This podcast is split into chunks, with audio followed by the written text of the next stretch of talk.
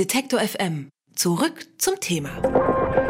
Die deutschen Videotheken kämpfen schon seit Jahren mit Umsatzrückgängen. Grund dafür sind unter anderem die Videostreaming-Dienste im Internet. Nun kommt einer der größten Anbieter weltweit dazu. Der Online-Videodienst Netflix hat offiziell angekündigt, sein Angebot bis zum Jahresende auch auf Deutschland auszuweiten. Mit welchen Geschäftsmodellen kann man sich als Videothek heute gegen die großen Online-Player behaupten?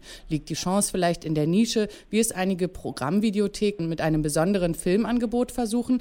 Darüber sprechen wir mit Silvio Neubauer, dem Inhaber der Programmvideothek Filmgalerie in Berlin. Guten Tag, Herr Neubauer. Guten Tag. Mal Hand aufs Herz, Herr Neubauer. Eine analoge Videothek. Ist das möglicherweise einfach ein veraltetes Geschäftsmodell, das nicht mehr funktioniert? Veraltetes Geschäftsmodell kann man natürlich so sehen. Man kann es natürlich auch ganz anders sehen. Es gibt hier in der Nähe zum Beispiel einen Plattenladen, der alte Platten verkauft, vermittelt und so weiter. Ein Geschäft, das, und das wäre schon der erste Punkt, das uns unterscheidet von allen Internetangeboten, immer auch den persönlichen Zugang ermöglicht. Das persönliche Gespräch, die Übersicht in Räumen und nicht nur in virtuellen Räumen. Natürlich als zweiter großer Schwerpunkt natürlich das Programm. Das heißt, wenn man besondere Angebote hat, die Breite, die Vielfalt an Filmen unterschiedlichster Art unterschiedlichster Bedeutung. Kann ein Film sein, der ist filmhistorisch völlig uninteressant, aber für jemand von großer persönlicher Bedeutung. Das ist etwas, was in Kombination mit der persönlichen Ansprache, dem Gefühl, einen Ort vorzufinden, in dem man eben als Person tatsächlich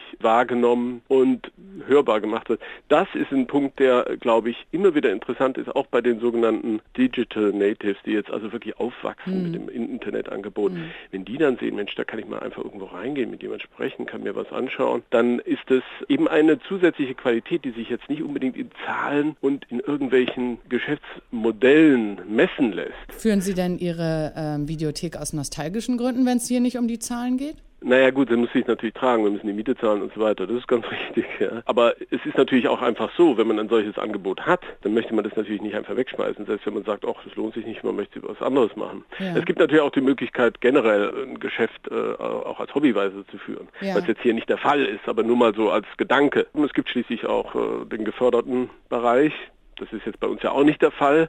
Wer weiß, vielleicht wird es eines Tages mal irgend sowas sein. Mhm. Mm, denn, äh, wie gesagt, die Kompetenz, die sich in fast drei Jahrzehnten da äh, angesammelt hat, einfach in der Art des Umgangs mit Filmen, man kann sagen, gut, man könnte sich dann äh, anstellen lassen für irgendeinen Online-Anbieter und dort seine äh, Expertise sozusagen mit einbringen.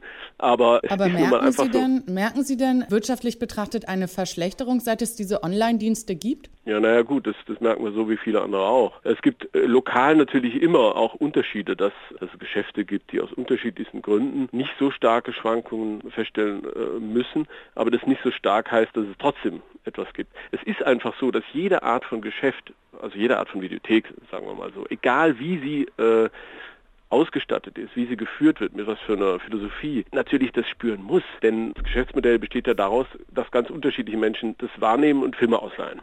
Denken Sie und wenn jetzt ein bestimmter Teil wegfällt oder sehr viel weniger ausleiht, zum Beispiel bei uns wären es diejenigen, die jetzt gar nicht so speziell interessiert sind, aber es nett finden und eben auch hier, weil es meinetwegen auch in der Nachbarschaft ist, eben ausleihen. Ich meine, wenn die wegfallen, ist es logisch, dass das natürlich sich in den Zahlen niederschlägt. Hm. Ganz klar. Und das haben wir sehr, sehr stark gemerkt. Und das merken andere auch. Viele haben zumachen müssen. Hm, denken Kollegen. Sie denn, dass es einen Zusammenhang gibt zwischen Menschen, die gerne anspruchsvolle Filme schauen und Menschen, die weiterhin gerne in die Videothek gehen? Ich glaube, das ist so einfach nicht zu unterscheiden. Ich würde jetzt nicht sagen wollen, die Trainingshosen-Fraktion mit einer ausgebeulten Trainingshose und der Bier in der Hand und die sich einen Actionfilm ausleihen, um jetzt mal die äh, wüstesten Klischees zu bemühen, dass die dann sagen, nö, jetzt bleiben wir zu Hause und gucken das Internet. Die, die Gründe, warum man irgendwo unter Menschen geht oder einfach mal irgendwo hingeht und das Haus verlässt, können ja so unterschiedlich sein. Das lässt sich unmöglich auf einen äh, Punkt reduzieren. Okay. Dann ist in die Videothek gehen ist sozusagen auch ein bisschen ein soziales Event. Wie bieten Sie denn den Streamingdiensten darüber hinaus die stören? Oder äh, versuchen Sie das überhaupt? Ja, das ist natürlich noch so, so ein Prozess. Man kann äh, intern diskutiert werden. Natürlich soll man einfach zusätzliche Angebote machen, irgendwelche Dinge noch verkaufen. Das wird ja allgemein gemacht. Es gibt hier gerade auch Mainstream-Videotheken, sind wie Spätkaufs. Und wo man dann das Gefühl hat, ach, die, ja, das ist eben eine Videothek, aber eigentlich inzwischen schon was anderes. Bisher ist es so, dass wir das sehr puristisch noch betreiben. Das heißt, äh, dass wir also wirklich im Bereich Film und jetzt nicht irgendwelchen überteuerten Süßkram anbieten, ähm, haben, Sie sich denn, in irgendeiner Form spezialisiert auf Arthouse-Filme? Also sind Sie da in eine bestimmte Nische gegangen oder was ist Ihr Geschäftsmodell? Na, ich würde so sagen, wir besetzen mehrere Nischen. Wir haben natürlich so dieses wirklich ähm, akademisch-cineastische äh, Nische, die natürlich ein Teil dessen ist, was uns ausmacht. Es gibt aber auch einfach die Art von Nische, die sagt, ja, wir bieten Dinge an, von denen man gar nicht meint, dass sie da rein äh, aber wenn einfach das Oeuvre von Menschen, und das kann auch meinetwegen ein Chuck Norris sein, und da, da sind dann Filme dabei, die man niemals dem Cineastischen zuordnet, aber die einfach ein Teil dessen ausmacht, was zeitgeschichtlich, kulturell eben Kino auch repräsentiert hat über die Jahre, Jahrzehnte immer wieder. Ich habe aber noch eine Frage. Genau. Sie haben ja schon gesagt, die Knabberecke, die wollen Sie ja nicht mhm. unbedingt, aber geben Sie uns doch trotzdem mal einen Ausblick. Wie sieht Ihre Videothek in zehn Jahren aus? In zehn Jahren? Oder in der Zukunft? Jetzt mal eine Zukunftsfrage. Es gibt da verschiedene Varianten, also festgelegt ist da gar nichts. Man würde sich wirklich eventuell kombinieren mit anderen Nutzungen. Vielleicht man hätte ein Café und einen Treffpunkt, in dem verschiedene Veranstaltungen sind, was dann allerdings ähm, sicherlich auch entweder gefördert ist oder auf nicht kommerzielle Basis zum Teil funktioniert und das wiederum kombiniert mit dem nach wie vor vorhandenen Angebot, das dann vielleicht äh, noch kompakter dargeboten werden müsste, rein so vom, vom, von der Darbietung her, also der Flächenverbrauch. Das wäre denkbar, also dass das noch stärker so ein einen Treffpunktcharakter hat, wo es jetzt nicht nur darum geht, reinzugehen, was zu holen, raus und so mhm. weiter. Und das ist so der, der, Kern.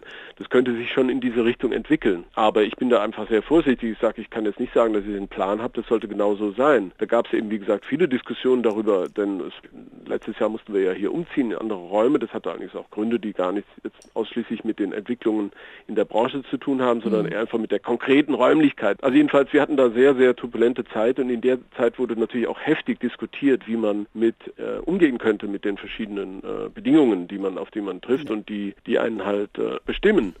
Liegt die Chance der Videotheken im Nischenprogramm? Darüber habe ich mit Silvio Neubauer gesprochen. Er ist Inhaber der Programmvideothek Filmgalerie in Berlin. Vielen Dank, Herr Neubauer. Danke. Alle Beiträge, Reportagen und Interviews können Sie jederzeit nachhören im Netz auf detektor.fm.